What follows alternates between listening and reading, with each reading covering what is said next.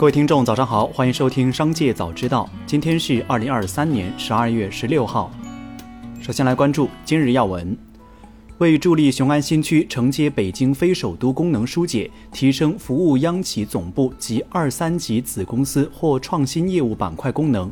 河北股权交易所日前迁址雄安新区，并更名为雄安股权交易所。河北股权交易所自二零一三年十月开市以来，累计服务河北全省专精特新、科技型等各类企业两万多家，各板块累计挂牌两千五百一十三家企业，其中有三家企业已在上交所、深交所、北交所发行上市，累计转板新三板七家，助推企业上市工作实现新突破。网传未来门店品鉴会同时包含白酒品鉴和试驾环节仪式引发争议。网传图片显示，由携程与未来联合组织的会员专场品鉴会定于二零二三年十二月十六号举办，地点在五棵松华熙 Life 的未来中心。十二月十五号上午，北京市公安局公安交通管理局官方微博在网友评论区留言称：“您好，关注到您的微博，我们已转交管界交通队进行核实处理，感谢您对首都交通管理工作的支持。”再来关注企业动态。近期，懂车帝公布2023年冬季测试结果，在汽车行业持续引发关注。问界、长城、吉利、蓝图、起亚等多家车企对懂车帝冬测结果表示质疑。中国汽车工业协会秘书长助理兼技术部部长王耀博士在接受采访时表示，汽车行业健康发展需要建立一套科学标准化的新能源汽车测评体系。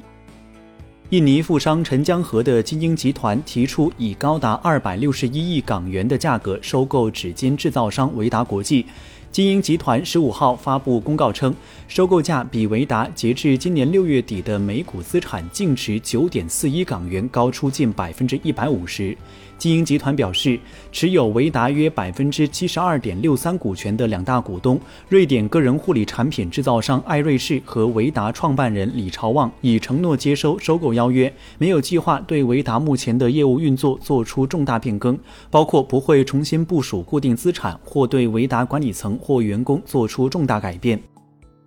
淘天方面消息称，近日有不法分子伪造虚假的淘天招聘网页，以淘天集团招募兼职的名义诱导用户参与博彩游戏，骗取现金。对此，淘天集团发布了辟谣声明：淘天集团不存在日结、兼职、临时工岗位招聘，淘天集团所有招聘项目均在招聘官网中进行简历投递，其他平台链接一律都是虚假网址。淘天集团所有的招聘项目均无需付费、无需充值、无需积分兑换。淘天客服、淘天 App 都是虚假信息。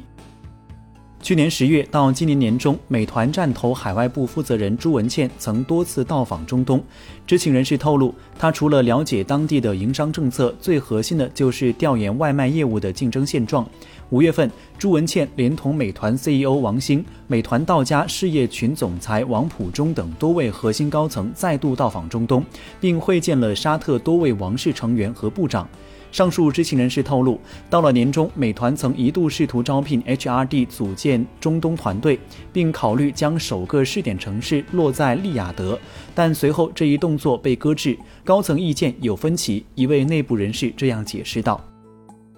花旗集团将关闭美国市政债券业务。该行认为，此项业务在承销州和地方债务方面的排名大幅下滑。鉴于提高公司整体回报的承诺，继续从事该项业务已不再可行。花旗集团计划在第一季末前完成剥离工作，届时大部分市政销售、交易和银行部门职员将在未来几个月离开花旗。此举据悉将影响约一百名员工。快手宣布，为引导付费短剧业务健康发展，夯实自身短剧内容和产业生态建设，快手将于十二月三十一号二十时正式停止第三方微短剧小程序的商业推广和投放。快手官方称，从十二月二十二号起，第三方小程序微短剧广告主可逐步迁移到快手小程序以及快手自建链路进行投放。期间，为降低迁移对广告主的影响，保障投放效果，快手平台将给予。一定的政策扶持。十二月十五号，国家金融监督管理总局深圳监管局行政处罚信息公开显示，二零二三年十二月十二号，平安银行因考评机制不当、贷款业务操作不规范、小微企业划型不准确，被处罚款一百七十万元。时任平安银行总行零售经营及消费贷款事业部产品总监肖世江对平安银行考评机制不当、贷款业务操作不规范负有责任，受到警告并处罚款五万元。再来关注产业新闻。